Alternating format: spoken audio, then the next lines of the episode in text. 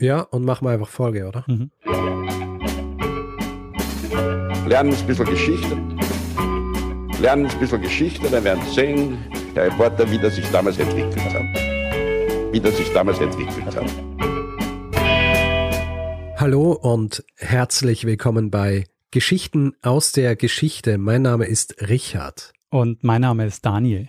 Ja, und wir sind zwei Historiker, die sich Woche für Woche eine Geschichte aus der Geschichte erzählen, immer abwechselnd. Das heißt, der eine weiß dann auch nie, was der andere ihm erzählen wird. Und äh, damit bleibt das Ganze auch irgendwie spannend, oder? Im besten Fall schon, ja.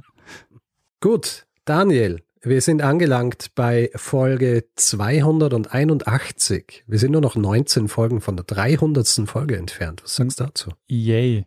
Haben wir uns da schon was überlegt? We Yay. Weißt du, wann Sehr enthusiastisch, Daniel. Ja? ja. Fünfeinhalb Jahre Arbeit. Das ist das Einzige, was dir einfällt. Hast du mal geguckt, Na, wann es ist? Äh, naja, in 19 Wochen. Ja, haha. Ich habe es mal nicht ausgerechnet. Aber ja, also bisschen weniger als ein halbes Jahr, nicht? Ja, wir werden wieder irgendwas machen, oder? Also wir werden eine Sondersendung machen. Ja, denk schon. Eine Sondersendung. Breaking News. Genau. 100. Folge Geschichten aus der Geschichte.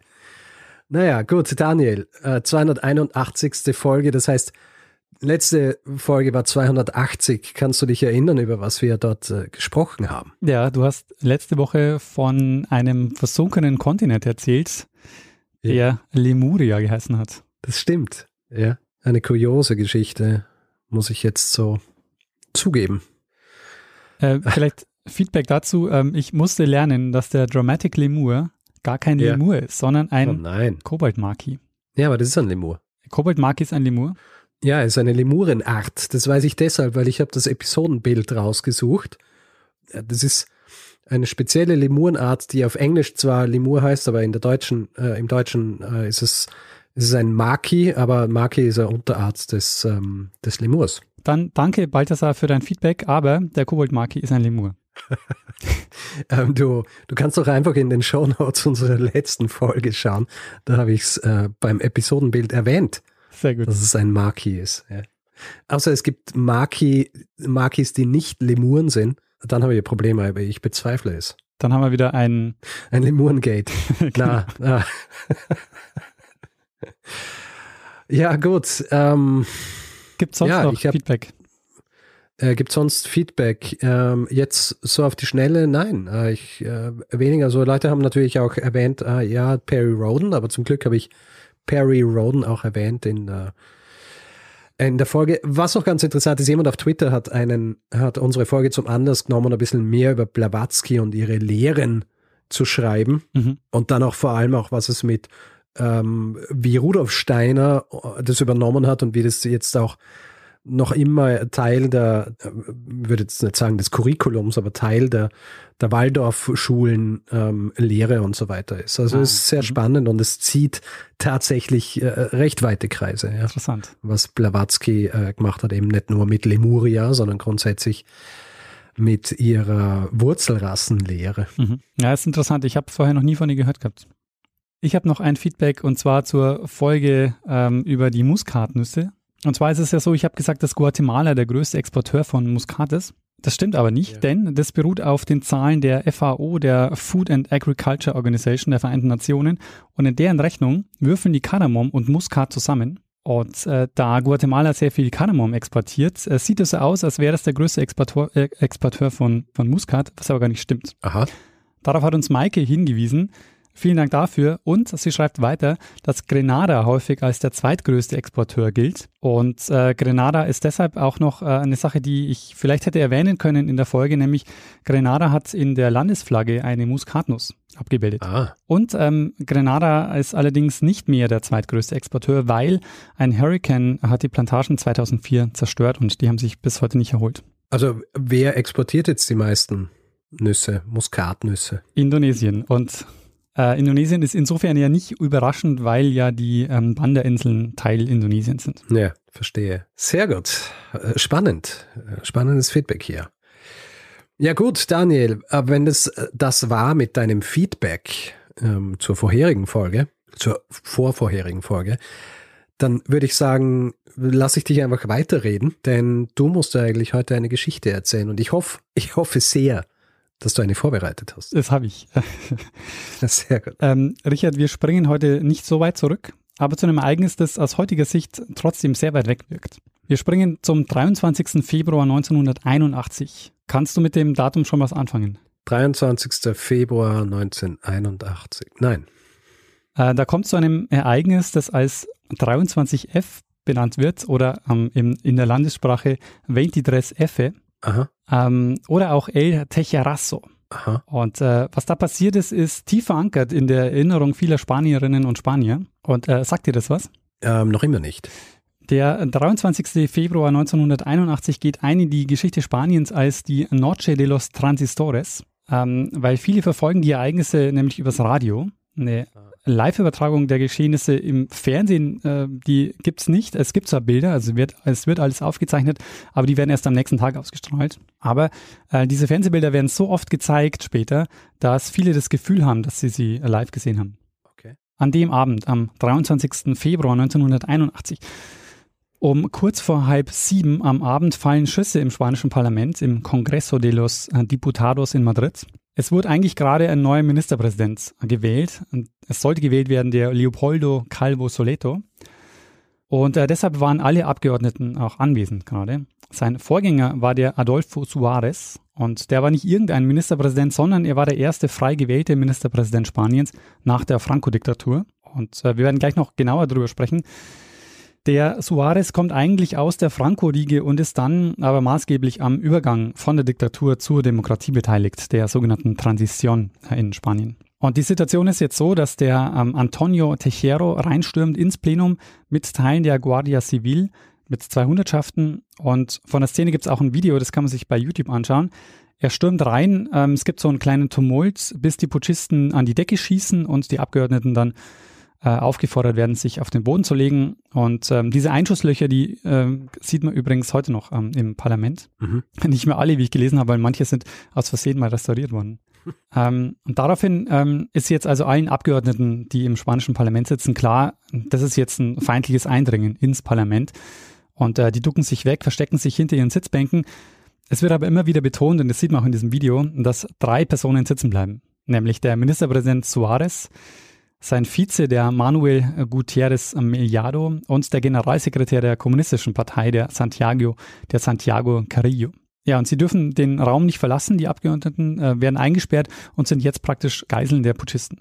Kennst du die Geschichte um den Putsch von 1981, Richard? Also jetzt, wo du diesen Putsch angesprochen hast, die, äh, ein, irgendwo in meinem Kopf habe ich eine, einen Schimmer, dass ich das schon mal gehört habe aber ich weiß sonst so gut wie nichts darüber. Sehr gut. Ähm, wir werden nämlich jetzt noch ähm, einiges äh, mehr erfahren über diesen Putsch, über die Umstände, die zu diesem Putsch geführt haben und vor allen Dingen auch, wir werden darüber sprechen, was wir denn überhaupt über diesen Putsch wissen, weil ähm, es wird, du wirst gleich sehen, äh, es ist äh, es gibt auch noch sehr große Lücken für die Zeit, was da an diesem Abend noch so alles passiert ist. Mhm. Wie das jetzt im Parlament weitergeht, diese Geiselnahme, die werden, das werden wir uns gleich genauer anschauen. Wir sprechen jetzt erstmal über die Vorgeschichte, wie und warum es überhaupt dazu kommt. Ähm, Spanien war zu dem Zeitpunkt noch eine sehr junge Demokratie. Also Spanien war bis Ende der 1970er Jahre eine Diktatur, und zwar unter Franco. Der äh, Franco war so ein Militär, deshalb wird er auch Generalissimo genannt. Der Putsch 1936 gegen die Spanische Republik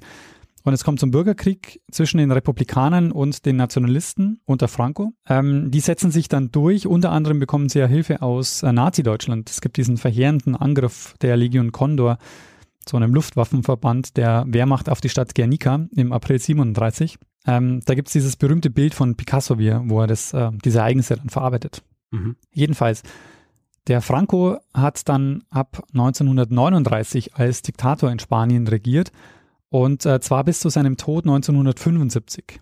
Also eine wahnsinnig lange Zeit. Und es war ein sehr repressives und brutales Regime, also bis zum Schluss auch noch sehr ähm, brutal. Franco und das Regime, die stellen sich natürlich irgendwann die Frage so, mh, hm, wie soll es weitergehen nach Francos Tod? Weil klar ist, also der wird nicht ewig leben.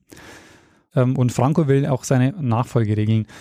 Und deren erster Gedanke ist jetzt nicht so, ah cool, lass mal eine Demokratie versuchen, sondern die wollen natürlich diese Diktatur in irgendeiner Form weitertragen. Und Die Lösung, die Franco wählt, ist, ähm, es wird wieder eine Monarchie eingeführt. Seit Ende der 40er Jahre war Spanien wieder offiziell eine Monarchie, aber eine Monarchie ohne König. Ähm, und das macht Franco letztendlich, um sich vom Vorwurf des Faschismus zu befreien.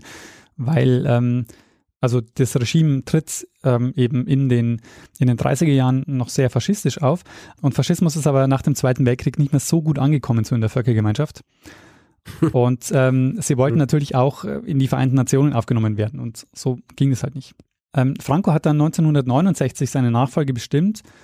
Und es war schon vorher klar, worauf es hinauslaufen würde, nämlich die Monarchie hat er ja schon wieder eingeführt äh, in Spanien. Die war übrigens abgeschafft worden ähm, in der Zweiten Republik, nachdem der König ähm, Alfons XIII. 1931 ins Exil gegangen ist. Franco führt also jetzt die Monarchie wieder ein und der Nachfolger, sein Nachfolger soll werden Juan Carlos der Enkel des letzten spanischen Königs. Mhm. Und Juan Carlos war jetzt praktisch der Ziehsohn Francos. Ähm, Juan Carlos kommt als Zehnjähriger 1948 nach Spanien, getrennt von der Familie. Also die Familie lebt weiterhin im Exil und der kleine Junge Juan Carlos kommt also jetzt nach Spanien und ähm, unter die Fittiche sozusagen Francos, der ihn dann erzieht, mhm. um dann eben auch sein Nachfolger zu werden. Genauso passiert es dann auch. 1975 stirbt Franco und Juan Carlos wird zum König gekrönt, aber entgegen der Erwartungen der Frankisten kündigt der König jetzt demokratische Reformen an. Und interessanterweise sind es auch Frankisten, die Juan Carlos einsetzt, äh, die dann auch die Transition vorantreiben. Und einer davon ist eben der Suarez, der dann Ministerpräsident wird. Mhm. Mitte der 1970er Jahre kommt es dann zur Transition, also zum Übergang zur Demokratie. 76 stimm, stimmen sie dann ähm, in einem Referendum für politische Reformen. Ein Jahr später kam es dann zu den ersten freien Wahlen seit der Franco-Diktatur und den Abschluss der Transition bildet dann eine neue demokratische Verfassung, die dann 1978 ver, verabschiedet wird. Damit ist also jetzt Spanien ab 1978 äh, eine parlamentarische Demokratie. Und äh, einer der ehemaligen Frankisten ist also Ministerpräsident mit dem Suarez. Und dieser Suarez, der tritt jetzt 1981 zurück und jetzt geht es darum, seine Nachfolge zu wählen am 23. Februar 1981, der Leopoldo Calvo Soleto. Mhm. Und es ist jetzt nicht so, dass der Juan Carlos mit Amtsübernahme wirklich geplant hat, die Demokratie einzuführen. Also demokratische Reformen ja, das war irgendwie schon klar, dass das irgendwie darauf hinauslaufen müsste, weil er auch davon ausgegangen ist, dass er als autoritärer König nicht, dass er sich da nicht lange halten können wird. Das gilt auch für das Regime insgesamt, weil die bekommen natürlich Druck von außen, von der europäischen Staatengemeinde. Äh, es gibt auch eine spanische Exilregierung. Es gibt auch Druck von innen, also es kommt zu Demonstrationen und Streiks. Und wichtig ist aber zu betonen, dass es keinen Fahrplan gibt. Also es ist jetzt nicht so, dass die sich hinstellen und sagen, wir wollen jetzt die Demokratie einführen, so wie es jetzt, so wie es dann auch gelaufen ist, sondern ähm, die kündigen demokratische Reformen an und dann ergibt sich das Stück für Stück. Ähm, und am Ende eben kommt es zur parlamentarischen Demokratie äh, einige Jahre später was die alle eben im Hinterkopf haben, ist der Bürgerkrieg. Den, ähm, der soll eben verhindert werden. Soweit soll es nie wieder kommen. Mhm. Und ich habe für diese Folge wieder mit einem Experten gesprochen, Richard, ähm, und oh. zwar der Julian Rieck, der an der HU eine Dissertation schreibt und ich habe ihn gehört in einem Fußballpodcast, den Hörfehler. und da hat er über mhm. Real Madrid in der Franco-Zeit ähm, gesprochen. Und da dachte ich mir, da fasste nämlich diese Geschichte über mit Franco und der Transition sehr gut zusammen. Und da habe ich ihn mal gefragt, ob er Lust hat, auch ein bisschen Hintergrundwissen hier beizusteuern. Und ähm, er erzählt jetzt im Folgenden, wie man sich das vorstellen kann, diese Transition. Also, dass die eben ohne konkreten Fahrplan ablief und aber dann eben letztendlich bei einer parlamentarischen Demokratie herauskommt. Das verwundert natürlich, dass Juan Carlos auf einmal der große Demokrat sein soll, der seit den späten 40ern schon äh, in Spanien ausgebildet wird militärisch. Also da wird er schon aufgebaut, ähm, intern zum Nachfolger von Franco. Es gibt ein ganz schönes Zitat, was ich mir rausgeschrieben habe, und zwar das kommt vom ehemaligen Innenminister ähm, Thomas äh, Garicano Gogni, der ist bis 1973 Innenminister des Frankismus und der sagt, äh, Zitat, es besteht praktisch Einigkeit darüber, dass wir unsere Politik demokratisieren müssen, aber ich bin mir nicht sicher, dass wir uns alle über die Bedeutung von Demokratie einig sind. Also die reden eigentlich alle, also auch die Frankisten, oder die, die aus, die in diesem, die sind ja auch keine homogene Gruppe, aber ähm, das ist, also dass von über Demokratisierung und Liberalisierung gesprochen wird, ist nichts Neues. Das wird also auch schon seit den 60er Jahren gemacht, weil die Spa weil sich Spanien eben auf dem Weg auf Richtung internationale Anerkennung äh, begibt und sie wissen, dass sie ohne diese Begriffe in der westlichen Welt äh, nicht ankommen werden. Aber sie müssen halt ihren, ihren eigenen Weg da ähm, suchen. Und deswegen heißt es, also sie sprechen ja auch von einer organischen Demokratie. Also seit Jahren ist der Diskurs schon da, dass über Demokratisierung gesprochen wird. Nur was viele eben, das macht dieses Zitat ganz schön deutlich, unter Demokratie verstehen, das ist eben ganz unterschiedlich, ne? dass die, die Kommunisten verstehen da was anderes drunter als ähm, eben die frankistischen Militärs, äh, die vielleicht auch von Demokratie reden, aber eben was anderes meinen. Das ist wichtig im Hinterkopf zu behalten. Deshalb habe ich das auch mit reingenommen, weil Juan Carlos spielt jetzt natürlich eine entscheidende Rolle bei diesem Putsch oder im Umgang mit diesem Putsch. Äh, werden wir gleich noch sehen. Es kommt jetzt also zu dieser Transition, ähm, die Demokratie wird eingeführt, aber es gibt natürlich jetzt viele Frankisten, die mit dieser Entwicklung nicht zufrieden sind, ähm, denen das viel zu weit geht. Mhm. Äh, viele sind zum Beispiel raus, als das Verbot der kommunistischen Partei aufgehoben wird. Und einige von ihnen arbeiten jetzt an Putschplänen und stellen sich auch offen gegen die Demokratie. Einer davon ist der Tejero. Der war vorher schon an dem Putschversuch beteiligt, der Operation Galaxia, 1978. Da hatten die nämlich den Plan, die Demokratisierung aufzuhalten. Der Plan ist aufgeflogen vorher und Tejero wurde dann zu einigen Monaten Haft verurteilt. Und dieser Putschversuch war letztendlich so die Blaupause für diesen Putschversuch jetzt am 23. Februar 81.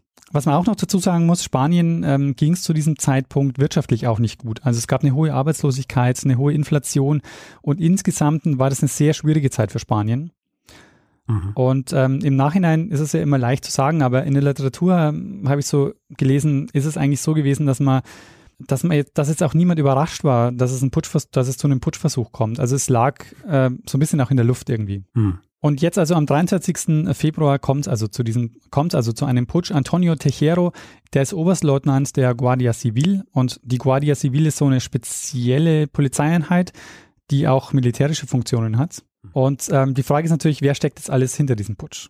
Für den Putsch reicht es ja nicht nur, ähm, das Parlament zu besetzen, da muss ja noch mehr kommen. Ähm, und ich sage gleich mal, ist es bis heute nicht ganz geklärt, wer alles dahinter stand. Und vor allem entscheidend ist natürlich die Frage, welche Rolle hat der König gespielt bei dieser Verschwörung? Der wird nämlich jetzt sehr wichtig, denn der König Juan Carlos I. hat zwar vor allem repräsentative Aufgaben, er ist aber Oberbefehlshaber der Armee. Und alles wartet jetzt gespannt auf seine Reaktion auf diesen Putsch. Und die offizielle Reaktion, die kommt auch, aber die lässt noch auf sich warten. Mhm. Währenddessen beschränkt sich jetzt der Putsch nicht nur auf das Parlament in Madrid. Es werden in Madrid zeitweise auch die Radio- und Fernsehstationen übernommen, ähm, aber nur für einige Stunden. Und ein wichtiger Punkt, in Valencia fahren jetzt Panzer durch die Straßen, die der General Milan Stel Bosch auffahren lässt. Das ist nämlich der zweite prominente Verschwörer dieser Geschichte. Der Tejero und der Milan Stelbosch, die planen eine Militärregierung. Mhm. Und äh, die Putschisten hoffen, dass sich jetzt weitere Militärs anschließen. Ähm, die sind aber ja eigentlich dem Oberbefehl des Königs unterstellt. Und wie der zu dem Putsch steht, äh, das wissen wir ja noch nicht. Aber einer seiner engsten Vertrauten, also einer der engsten Vertrauten des Königs, ähm, der spielt noch eine wichtige Rolle, nämlich der Alfonso Armada. Der ist nämlich unter den Verschwörern. Der war einige Zeit Generalsekretär des Königs und zu diesem Zeitpunkt war er stellvertretender Stabschef des Heeres. Und er soll sich zum Königspalast begeben. Und der König sitzt äh, in einem, ja, im Königspalast in La Zarzuela. Das ist ein bisschen außerhalb vom Zentrum ähm, Madrids, also so am Stadtrand. Und ähm, er soll ihm den Vorschlag machen, eine Einheitsregierung zu benennen unter seiner Führung, also unter Amaras Führung. Und das ist so ein Gedanke, der unter den Frankisten vorher auch schon öfter Thema war. Also sie wollen den Soares stürzen und dann eine, wie es oft hieß, eine Regierung der nationalen Rettung installieren. Mhm. Es gibt ein sehr detailreiches Buch zu der Geschichte, das vermutlich mit das wichtigste Referenzwerk ist. Nämlich äh, das Buch heißt Anatomie eines Augenblicks, die Nacht, in der Spaniens Demokratie gerettet wurde, mhm. ähm, von Javier Cercas. Und der ist vor allen Dingen als Romanautor bekannt und soweit ich das verstanden habe, wollte er auch erstmal einen Roman über das Thema schreiben. Und erst im Zuge der Recherche ist es dann zu einem Sachbuch geworden. Mhm. Und der Serkas, der schreibt, dass Amara in seinem Büro sitzt, das Radio läuft. Er hört sich also die Besetzung des Parlaments an und er wartet jetzt auf einen Anruf des Königs und denkt sich, der wird jetzt gleich bei mir anrufen und wird sagen, ähm, und wird mich zu ihm bitten. Also wird sagen, ähm, komm, komm zum Königspalast. Mhm. Und dann, so der Plan von Amara, würde er hinfahren und würde sagen, er hat, ich habe einen Vorschlag, wir machen eine Einheitsregierung und ähm, ich werde die Führung dieser Einheitsregierung übernehmen. Und Amara ist, soweit ich das verstanden habe, deshalb ein wichtiger Teil des Putsches gewesen, weil er den Putschisten auch das Gefühl vermittelt, dass der König hinter ihnen steht. ähm, weil er eben so ein Vertrauter des Königs war. Und der König ruft ihn auch tatsächlich an, der beordert ihn aber nicht zum Schloss, sondern sagt, bleib wo du bist. Und ähm, im Parlament wird den Abgeordneten inzwischen gesagt, dass ihnen nichts passieren wird, dass sie abwarten müssten, bis eine, wie es heißt, militärische Autorität sich meldet, die dann sagt, wie es weitergehen wird. Diese militärische Autorität wird auch als Elefanto Blanco bezeichnet. Und äh, bis heute wissen wir nicht, wer der Elefanto Blanco war. Also, die sagen, es wird gleich eine militärische Autorität kommen und wissen wir, wie es weitergeht. Und die kommt nie. Ähm, und deshalb, äh, und wir wissen auch nicht, auf wen, die sich, auf wen die sich da beziehen. Das heißt, es gibt viele Vermutungen und äh, bietet natürlich sehr viel Raum für Verschwörungstheorien, während der Elefante Blanco war. Mhm. Es kommt währenddessen aber auch zu einem Protestmarsch für die Demokratie in Madrid. Also es ist schon auch so, dass dem Ganzen auch ähm, widersprochen wird. Aber die Hoffnung der Putschisten, dass sich weitere Militärs dem Ganzen anschließen, ähm, die erfüllt sich nicht. Denn äh, das Militär in Madrid zum Beispiel bleibt großteils in den Kasernen und außer in Valencia ähm, hat sich keine weitere Garnison im Land dem Aufstand angeschlossen. Ähm, vielleicht noch so zur Erklärung. Spanien bestand aus elf Militärregionen. Eine davon war äh, Valencia. Und die anderen Generäle, also die weiteren zehn Militärregionen, die sind erstmal nicht aktiv geworden. Und man kann sich vorstellen, dass der König mit denen telefoniert hat, um sich ein Bild zu machen, wie äh, die Situation ist und ob die sich jetzt auch diesem Putsch anschließen werden. Und das tun die aber eben nicht. Und jetzt kommt es aber auf die Reaktion des Königs an. Der sitzt nämlich weiter in seinem Palacio de la Zarzuela am Stadtrand von Madrid und ein Kamerateam fährt dorthin, um ein Statement aufzunehmen. Und der Putsch ist jetzt äh, währenddessen ins Stocken geraten. Also es gibt nur diesen einen General, den Milan Stel Bosch, der ähm, sich also offen zu dem Putsch bekannt hat, der in Valencia Panzer auffahren lässt. Und ähm, es gibt das besetzte Parlament und es gibt den Amara, der irgendwie immer noch ähm, in seinem Büro sitzt und nicht zum König durchkommt. Mhm. Und jetzt stellt sich die Frage, wie sie weitermachen sollen. Es kommt dann gegen Mitternacht zu einem entscheidenden Treffen zwischen dem Amara und dem Tejero. Die treffen sich und ähm, wie bei vielen Punkten in dieser Geschichte bleibt ein wenig offen, was tatsächlich passiert ist. Aber eine Version ist, dass der Amara sagt, lass mich ins Parlament dort sprechen und ich sage dann den Abgeordneten, dass sie freigelassen werden und dass wir eine Einheitsregierung bilden aus allen Parteien und dem Militär unter meiner Führung, also unter der Amaras Führung und ähm, er sagt dann zu dem Tejero, ähm, du und deine Leute, ihr solltet erstmal vielleicht für einige Zeit außer Landes, ähm, bis sie das hier eingespielt hat und dann könnt ihr eh wieder zurück. Mhm. Und der Tejero, der lehnt es ab und es kommt zu einem Streit zwischen den beiden. Und der Tejero sagt, nee, nee, ähm, so machen wir das auf gar keinen Fall. Äh, wenn, dann machen wir die Militärregierung unter der Führung von Milan Stel Bosch. Und der Serkas schreibt, dass sie dann den Milan Stel Bosch anrufen und der dann aber auch sagt, nee, nee, ähm, hör auf den Amara, wir machen eine Einheitsregierung. Es bringt hier nichts, einen harten Putsch durchzuführen, den, den kriegen wir nicht durch. Auf eine Einheitsregierung aber lassen die sich vielleicht ein. Und ähm, der Tejero lässt sich darauf aber nicht ein und so zieht dann Amara wieder ab. Und Amara hat übrigens diese Absprache äh, sein, sein Leben lang bestritten. Und während sich also jetzt die Hauptverschwörer, der Amara, der Tejero und äh, der Milan Stel Bosch, nicht einigen können, und wir sind jetzt so ähm, nach eins, wird im Fernsehen eine Ansprache des Königs ausgestrahlt. Nämlich um 1.14 Uhr geht's los, äh, mehr als sechs Stunden nach dem Putsch. Ähm, tritt der König vor die Kamera. Also er tritt nicht vor die Kamera, er sitzt eigentlich, nämlich er sitzt in Militäruniform, also in der Uniform des Oberbefehlshabers, ähm, an seinem Schreibtisch und er sagt Folgendes.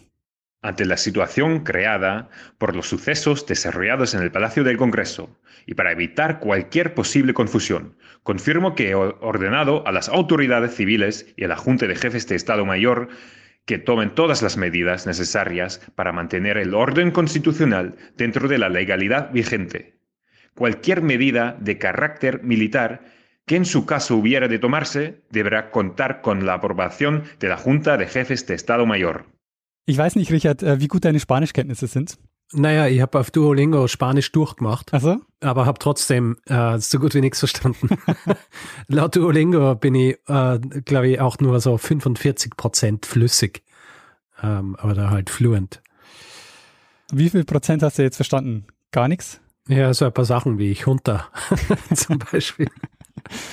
aber ansonsten äh, sehr wenig. Ich hatte ja tatsächlich äh, Spanisch-Leistungskurs und habe auch Abi gemacht in, im Spanisch. Aber ich muss sagen, äh, wenn ich ganz ehrlich bin, es war nicht die beste Entscheidung meines Lebens.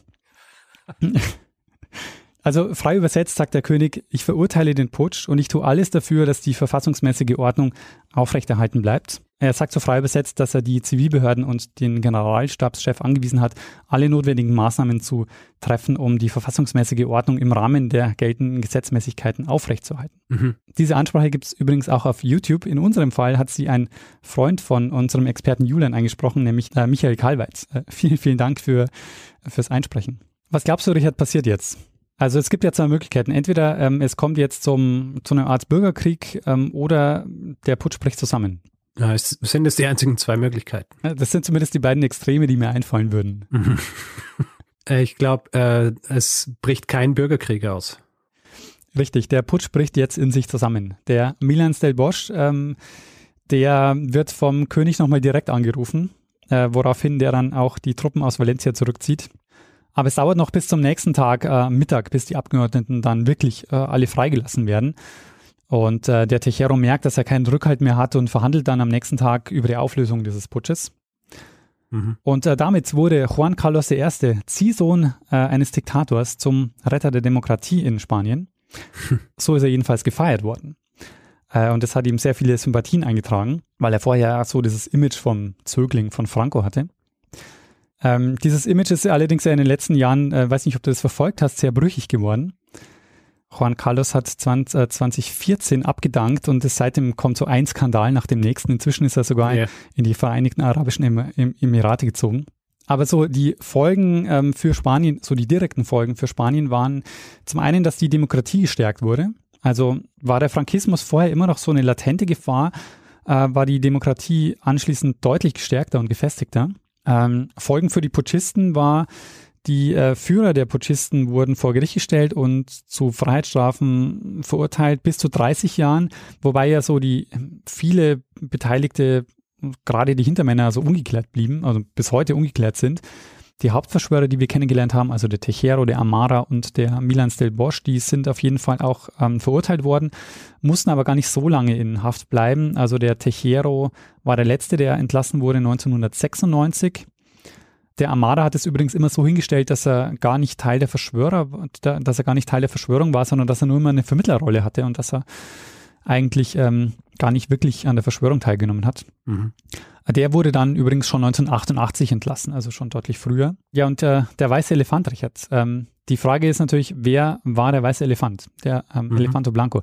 Vielleicht war es der König. Ähm, es könnte nämlich sein, dass er erstmal abwarten wollte, ähm, was er für einen Rückhalt hat und währenddessen gemerkt hat, äh, es könnte schiefgehen ähm, und hat sich dann doch gegen mhm. die Putschisten gestellt. Mhm. Zumindest eine Theorie, die in Umlauf ist die entsprechenden Akten, die Einblick geben könnten, was der König konkret gemacht hat in diesen sechs, in diesen sechs Stunden, die sind äh, noch nicht freigegeben worden. Also das wissen wir nicht.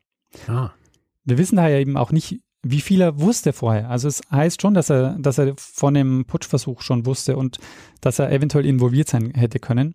Aber alle Maßnahmen, die er trifft, und das ist eben das, was äh, ganz viele Autoren und Autorinnen sagen, alle Maßnahmen, die er trifft, die man nach außen sehen kann, die richten sich alle gegen den Putsch. Mhm. Der Serkas, äh, der Autor des Buches, das ich schon erwähnt habe, der legt sich fest und sagt, dass Armada der weiße Elefant war. Mhm. Und äh, dass Armada, Milan Stel Bosch und Tejero den Putsch eben gemeinsam geplant haben. Ich glaube, das Wichtige, worauf man sich fokussieren muss, ist eben darauf, dass Juan Carlos danach fester im Sattel sitzt als äh, zuvor. Also ob er jetzt daran an der, an der Konspiration teilgenommen hat, davon gewusst hat, wie auch immer. Ähm, das werden dann irgendwann die Akten äh, mal zeigen müssen. Aber er nutzt diese Situation und er hat jetzt eine Legitimationsbasis. Also er ist jetzt der, der, der den Putsch abgeschmettert hat, der sich für die Demokratie eingesetzt hat und der jetzt ein unglaubliches Renommee im Ausland und auch im Inland hat als eben Retter dieser Demokratie. Ob er das wirklich war oder nicht, ist, ist ja egal. Die, die Wahrnehmung ähm, ist so er hatte ja vorher, er hat ja bis heute das König oder die Monarchie ja keine demokratische Legitimierung, weil ähm, das ist quasi ein Amt, was von Franco wieder eingesetzt wird und es gab dazu keine, keinen demokratischen Prozess oder sowas. Das fehlte eben Juan Carlos bis dahin. Ne? Genau, das ist eben ähm, ein wichtiger Punkt. Also die ähm, Juan Carlos und quasi die Demokratie profitieren äh, letztendlich von diesem Putschversuch. Und ähm, es gab vor einigen Jahren mal eine interessante Geschichte dazu, denn äh, die hat mir Julian erzählt. Ähm, es gab nämlich mal, weil quasi sehr viele Verschwörungen äh, im, im, Umlauf sind um diese, um diese Geschichte, äh, gab es mal eine Fernsehsendung, mh, wo sie einen Hoax gemacht haben, nämlich äh, nach dem Vorbild von Back the Dog. Kennst du den Film? Ähm, ja, das ist diese ähm, Medienkritik, oder? Mit Ähm, diesem äh, fingierten Putsch, oder? ähm, nee, es ist ein fingierter Krieg. Also Ah, fingierter das Krieg. ist der Film mit ah, Robert De Niro und Dustin Hoffman, der, ähm, Ja. wo sie einen Krieg medial inszenieren, den es gar nicht gibt, um von einem Skandal des Präsidenten abzulenken. Und so ähnlich äh, erzählen die jetzt quasi auch in dieser Fernsehsendung diese, diese Geschichte. Und ähm, das, das Interessante ist eben, dass es, dass es für die Leute, die zugeschaut haben, äh, tatsächlich auch glaubwürdig gewirkt hat. Mhm. Am 23. Februar 2014 haben sie äh, diese Sendung ausgestrahlt und haben Interviews geführt mit wichtigen Politikern, die dabei waren, Journalisten und aber auch ähm, einem bekannten äh, Fernseh- oder Filmregisseur, dass das Ganze im Prinzip ein, ein Komplott war zur Rettung der spanischen Demokratie. Und ich habe, also ich habe äh, auch nochmal meine Freunde in Spanien gefragt und äh, die haben gesagt, alle, äh, wir haben es geglaubt, als wir es gesehen haben.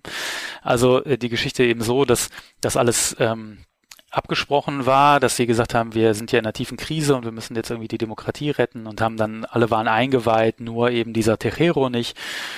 Und das haben sie, ich glaube, eine Stunde lang oder sowas geht diese Dokumentation. Das haben wirklich auch Journalisten und so weiter, haben es geglaubt, als sie es gesehen haben. Also ist, teilweise sind da so 25 Prozent Einschaltquoten zu dieser Sendung. Und haben dann ganz zum Schluss gesagt, äh, wir würden Ihnen ja gerne die wahre Geschichte ähm, über diesen Putsch äh, zeigen, aber leider sind die ähm, dazugehörigen Dokumente weiterhin nicht zugänglich und deswegen können wir können wir das nicht. Und deswegen haben wir Ihnen jetzt eine abstruse Geschichte erzählt, die wahrscheinlich aber nicht die abstruseste und wahrscheinlich auch nicht die letzte sein wird. Und haben damit sehr schön den Finger in die Wunde gelegt, nämlich haben gesagt, ähm, also es haben danach Interviews geführt mit anderen Politikern, ähm, Journalisten und auch einem Historiker, ähm, der die Archivsituation in Spanien erklärt, denn die Archivalien zu diesem zu dieser Putschnacht äh, sind nicht wie in Deutschland zum Beispiel nach 30 Jahren nach der Entstehung ähm, freigegeben automatisch, sondern in Spanien also gibt es diese Praxis nicht, sondern die Dokumente bleiben verschlossen, bis im Prinzip das Kabinett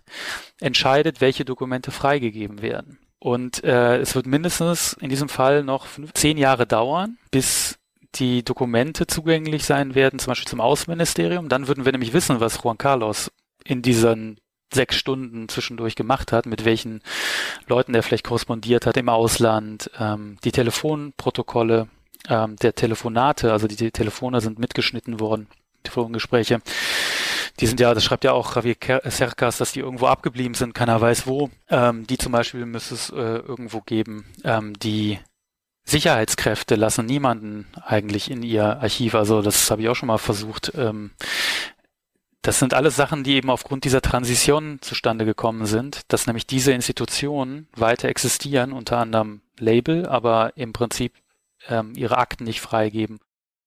Ja, und deshalb äh, wissen wir sozusagen ähm, nicht ganz genau, was passiert ist, aber wir könnten es wissen, weil es quasi diese Akten gibt, aber man hat keinen Mhm. Zugriff auf diese Akten. Also man wüsste eigentlich, mit wem ähm, der König so korrespondiert hat, aber Hm. ähm, wir wissen es halt noch nicht. Wir haben keinen Zugriff drauf. Noch nicht. Genau. Ja, Richard, äh, und das war meine Geschichte über eine Zeit, in der die Demokratie in Spanien auf dem, Ski, äh, auf dem Spiel stand und das äh, Ganze als 23F oder 23F in die Geschichte einging. Sehr gut. Eine sehr spannende Geschichte. Und im Laufe dieser Geschichte, als du sie erzählt hast, ja, Mhm. ist mir eingefallen, warum ich es im Kopf gehabt habe. Ja. Dieser Putsch ist nämlich schon mal vorkommen bei uns. Kann es sein? Ah, das kann gut sein. Ja, es kann gut sein. Aber ich Kann der, kann sein, dass er in Folge 5 schon mal vorkommen ist. in Folge Erwähnt 5, worden ist. Ja, Folge 5 weiß ich sogar zufällig, das ist die Kreisky-Folge. richtig. Weil ich glaube, dieser Saga von Kreisky, der immer bei uns am Anfang und am Ende läuft, ist im Pressefoyer gefallen am Tag nach diesem Putsch. Oh, das kann gut sein. Ja, das wäre jetzt eine Verbindung, die ich, äh, die ich äh, überhaupt nicht mehr am Schirm hatte. Und äh, dahingehend fällt mir gerade noch eine andere Sache ein. Ja, Dieses Buch, das du verwendet hast. Javier Cercas ja, ist es, oder? ja. Woher hast du das? Ah, ist das das Buch, das du mir geschenkt hast? Das ist das Buch, das ich dir geschenkt habe. Hammer. Das habe ich äh, wirklich, glaub ich, konnte mich nicht mehr erinnern. Ja, das habe ich dir zu deiner, zu deiner Verteidigung deiner Doktorarbeit Ja, richtig. Das ist ja, Ja. mega. Hast du es dir noch einmal gekauft oder hast du es daheim gefunden? Nee, ich hatte das daheim noch. Sehr gut. Sehr, Wahnsinn. du hast es nicht vorbereitet, um es mir am Schluss jetzt zu sagen, hey, du hast vergessen, dass du mir das Buch geschenkt hast. Nee, ich habe es echt vergessen gehabt. weißt du warum? Weil ich hatte, ich hatte im Kopf, du hast mir nämlich noch mal eins geschenkt zum Thema Spanien, und zwar das Hotel Florida. Das hast du mir nämlich, glaube ich, auch du geschenkt. Und Bin mir nicht ganz sicher, aber bei dem bin ich mir relativ sicher, weil ich kann mich erinnern, dass ich, bevor ich mitgekommen bin zu deiner Verteidigung, Mhm. War in einem Buchladen und habe mir gedacht, ich muss da ein Buch kaufen, natürlich, ja, so als Geschenk zu deiner Verteidigung. Und dann, und das, wann war das? Im November, glaube ich, 2015, oder? ja, genau. Und das war ja dann, muss ganz kurz gewesen sein, nachdem wir diese Folge gemacht haben über Kreisky. Und da ist das Vorkommen mit diesem Putsch und dann habe ich das gesehen und gedacht, ah, das dürfte dich interessieren. Da geht es um diesen Putsch, den du ja schon erwähnt hast in dieser Folge und deswegen habe ich es gekauft. Wahnsinn. also danke, Richard, äh, für die Literatur. Gerne. Hinweisgeber. Sehr schön. Super. Na, äh, sehr gute Geschichte auch. Und auch wieder so interessant, weil's, weil das ist jetzt wirklich a- so eine Geschichte, wo die noch nicht zu Ende ist. Ja? Ja, genau. Also da könnte noch was kommen. Voll. Da könnte äh, noch einiges nachkommen und vor allen Dingen, was ich halt sehr spannend fand, war, es aus heutiger Sicht ja äh, ein Putsch in einem ja, westeuropäischen Land, äh, der, das klingt schon sehr weit weg eigentlich. Kann man sich ähm, eigentlich kaum vorstellen, äh, dass, dass sowas äh, passiert und dass sowas auch durchgehen würde. Ähm, und gleichzeitig aber, wenn man sich so diese Geschichte anschaut, der Juan Carlos, der von einem Diktator erzogen wird und ins Amt gesetzt wird und der ist aber dann derjenige, der quasi die Demokratie rettet. Das ist schon irgendwie so, schon sehr speziell. Mhm. Es gibt übrigens über den Juan Carlos eine Podcast-Reihe, die heißt X-Ray. Äh, Ist allerdings auf Spanisch, daher äh, leider nichts für mich. Aber nach allem, was ich darüber gehört habe, Für mich offen, offensichtlich auch nicht. Ja. ja, du würdest vielleicht 40 Prozent verstehen. Aber also nach allem, was ich gehört habe, ist es sehr empfehlenswert. Mhm. Mein Problem beim Spanischen war ja immer, zu lesen ist es ja okay. Aber ähm, so Spanier und Spanierinnen, die sprechen derartig schnell. Das ist, ähm, also Mhm. da hat's, äh, keine Ahnung, ich habe, glaube ich, würde niemals einen nativ Spanisch sprechenden Menschen verstehen. Ja, das ist äh, grundsätzlich, äh, ich meine, das ist sowieso auch mein Problem, wenn du eine Sprache lernst über so ein Tool wie über Duolingo, du hast ja eigentlich wenig mit mit dem Gesprochenen zu tun, also natürlich so diese Beispiele, aber die kannst du so langsam stellen und so Naja. weiter. Da, da lernst du, also da, da funktioniert es schon. Aber ja, das ist, äh, grundsätzlich muss man halt in ein Land gehen und dort eine Zeit lang leben, dass man es richtig lernt. Naja, das stimmt. Äh, prinzipiell wäre das auch meine Sprache. Da könnte man schön das rollende R aus, ähm, ausleben. Also Carrera, Armada. Das, könnte, das geht in keiner Sprache so gut wie im Spanischen. Stimmt, da äh, würdest dich wie zu Hause fühlen. Ja, eben, genau.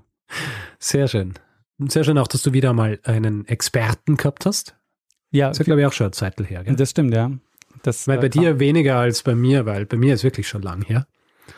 Aber ähm, er hängt halt wahrscheinlich auch ein bisschen zusammen mit, äh, mit dieser ganzen Pandemie-Geschichte, gell? Ja, voll. Wobei Das, äh, die meisten ja sowieso remote für und gar nicht mit persönlichen Treffen. Ja, eh, aber irgendwie, man denkt dann auch nicht so dran, Ja. dass es andere, andere Leute noch gibt.